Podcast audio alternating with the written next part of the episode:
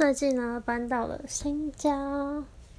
如果用自己一个人住来看的话，是还蛮大的啦。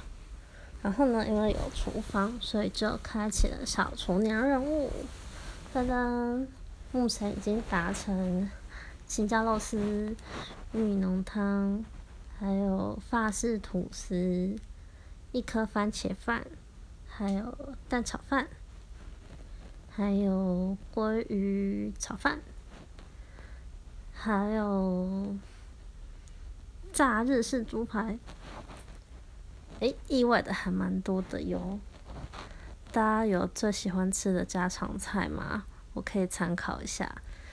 顺便一提，明天的菜单是马铃薯炖肉跟番茄炒蛋哦。